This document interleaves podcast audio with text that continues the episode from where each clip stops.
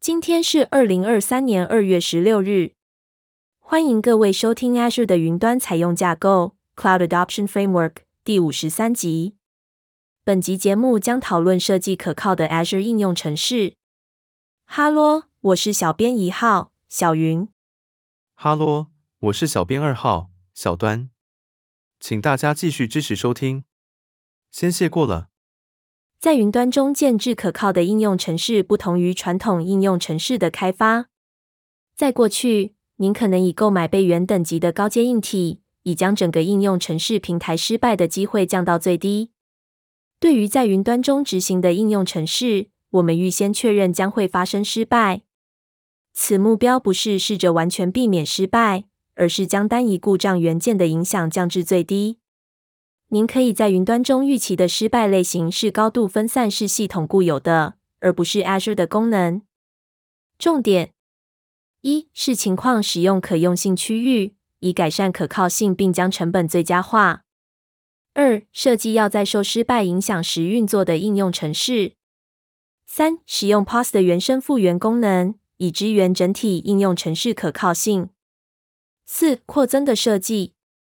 五、验证所需的容量是否在 Azure 服务缩放限制和配额内。使用区域内的可用性区域。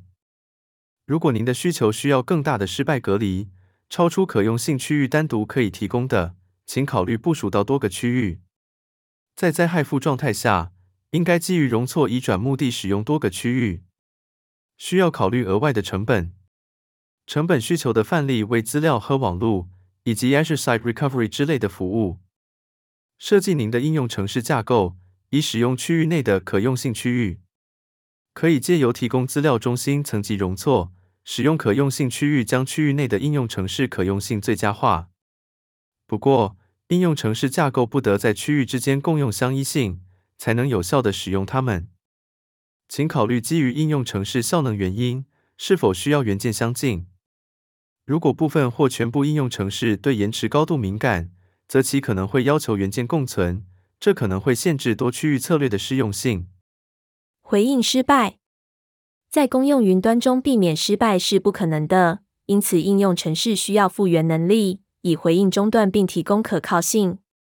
因此，应用程式应该设计为即使在跨重大应用程式案例和功能受到区域、服务或元件失败影响时仍可运作。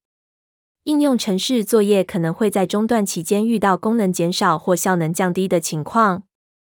定义可用性策略，以描绘应用程式如何在处于失败状态时仍保持可用状态。其应该适用于所有应用程式元件和整体应用程式部署戳记，例如透过多重地理位置缩放单位部署方法。也会影响成本，需要预先部件更多资源，才能提供高可用性。主动主动设定虽然比单一部署更昂贵，但可以透过降低一个戳记上的负载，并减少所需的资源总量来平衡成本。除了可用性策略之外，还可以针对应用程式和或其重要案例，定义商务持续性和灾害复原 （BCDR） 策略。灾害复原策略应该描绘应用程式如何使用重新部署、暖备源主动、被动或热备源主动。主动方法来回应灾害状况，例如区域性中断或遗失重要的平台服务。若要降低成本，请考虑将应用程式元件和资料分割成群组。例如：一、必须保护；二、很高兴保护；三、暂时性可以重建遗失，而不是使用相同的原则来保护所有资料。改善可靠性的考量。一、应用程式是否设计为使用受管理的服务？Azure 受管理的服务提供原生复原功能，以支援整体应用程式可靠性。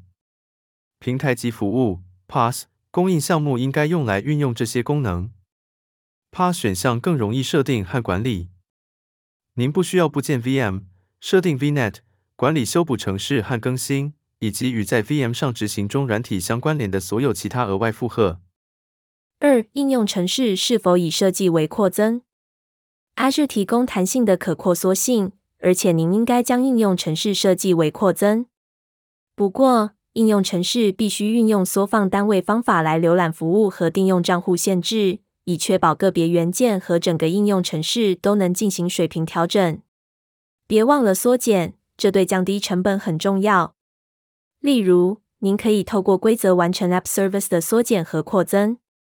客户通常会撰写扩增规则，而且从不会撰写缩减规则，这使得 App Service 更昂贵。三、应用程式是否跨多个 Azure 定用账户进行部署？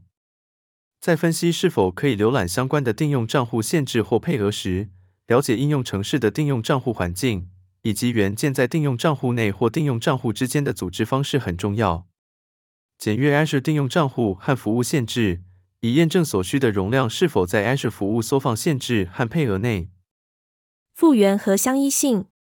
在系统中建立失败复原，从一开始就应该是架构和设计阶段的一部分，以避免失败的风险。需要相依性才能完全操作应用程式。重点：一、使用失败模式分析找出系统中的可能失败点。二、消除所有单一失败点。三、维护应用程式相依性的完整清单。四、确定应用程式可以在没有相依性的情况下运作。五、了解系统内个别元件的 SLA，以定义可靠性目标。使用失败模式分析建立复原。失败模式分析 （FMA） 是一项程序，可借由识别系统中可能的失败点，在系统中建置复原功能。FMA 应该加入成为架构和设计阶段的一部分，这样您才能在系统中从头建置失败复原。识别所有的错误点和错误模式。错误点描述应用程式架构内有可能失败的元素，而错误模式则会截取错误点可能失败的各种方式。为了确保应用程式有能力复原端对端失败，务必了解并实际运作所有的错误点和错误模式。消除所有单一失败点。单一失败点描述特定的错误点，如果失败了，则会关闭整个应用程式。单一失败点会造成重大风险，因为此元件的任何失败都会导致应用程式中断。了解相依性的影响。内部相依性描述应用程式范围内的元件，应用程式必须要有这些元件才能完全操作。外部相依性截取应用程式范围以外的必要元件。例如，另一个应用程式或协力厂商服务。相依性可能会分类为强势或弱势，根据应用程式是否能够在没有它们时以降级方式继续运作。您应该维护应用程式相依性的完整清单。典型相依性的范例包括应用程式范围以外的平台相依性，例如 Azure Active Directory、ExpressRoute 或中央 NVA 网络虚拟装置，以及应用程式相依性。例如 API，基于成本考量，请务必了解这些服务的价格以及他们的计费方式。您可以将应用程式相依性对应为简单列表或文件，这通常是设计文件或参考架构的一部分。一、了解中断对每个相依性的影响。强势相依性在应用程式功能和可用性方面扮演着重要角色。没有强势相依性将产生重大影响。而没有弱势相依性，可能只会影响特定功能，而不会影响整体可用性。这会反映维护服务与其相依性之间的高可用性关联性所需的成本。将相依性分类为强势或弱势，可协助您识别哪些元件对应用程式而言是不可或缺的。二、维护重要相依性的 SLA 和支援协定。服务等级协定 SLA 代表应用程式效能和可用性的承诺。为了定义可靠性目标，了解系统内个别元件的 SLA 是不可或缺的。了解相依性的 SLA 也会在让相依性高度可用且具有适当的支援合约时，提供额外支出的理由。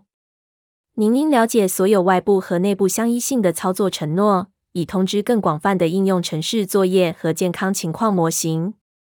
三、确定应用程式可以在没有相依性的情况下运作。四、确定应用程式的生命周期与其相依性分离。习干修一下就过了。谢谢收听设计可靠的 Azure 应用程式。今日分享就到一个段落，那我们就下次见了。